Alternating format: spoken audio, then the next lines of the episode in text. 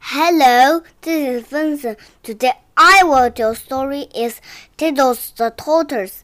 It is a lovely sunny day, so Peppa and George came to play.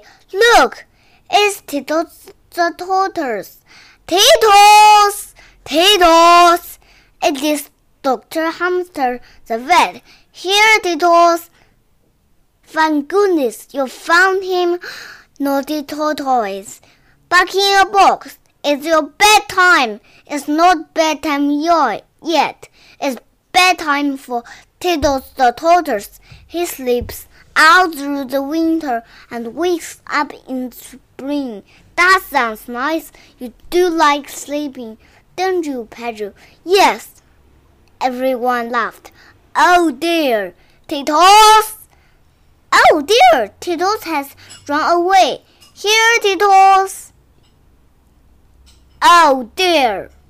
Tiddles is climbing up a tree. I'll call the fire service. Fire service? What's that? Turtles up a tree? We're on our way. The fire service was on the way. Mommy Cow climbed up the tree. Here, Tiddles, Is climb up a tree. Oh dear, I'm stuck. Cows are not very good at climbing trees. Hang ah, on, I'm coming up. Oh, I'm stuck too. Elephants are not very good at climbing trees. that didn't work, is it? What are go we going to do now? Chop the tree down? No. We have to call the next rescue service. Hello, Granddad Dog's breakdown truck service. Hello, Tiddles the tortoises. Climb up the tree. Tortoise up tree again. I'll be right there. Hmm, how do you get tortoise up the tree? Chop the tree down.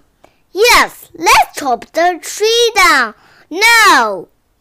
Everyone cried. Okay, I'll climb up inside. Hooray! Everyone cried. Hmm. Uh, oh, I seem to be stuck.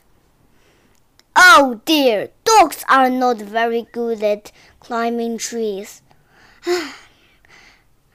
I'll call the next highest service in the land. Okay, oh, I'm on my way. It's Miss Rabbit on her rescue helicopter. Hello, let's rescue these daughters. Uh, who's flying your helicopter? Oops, silly me. I just bought this. All the pilots on. All the pilots on. Have a nice day. All the pilots flies helicopters on their own.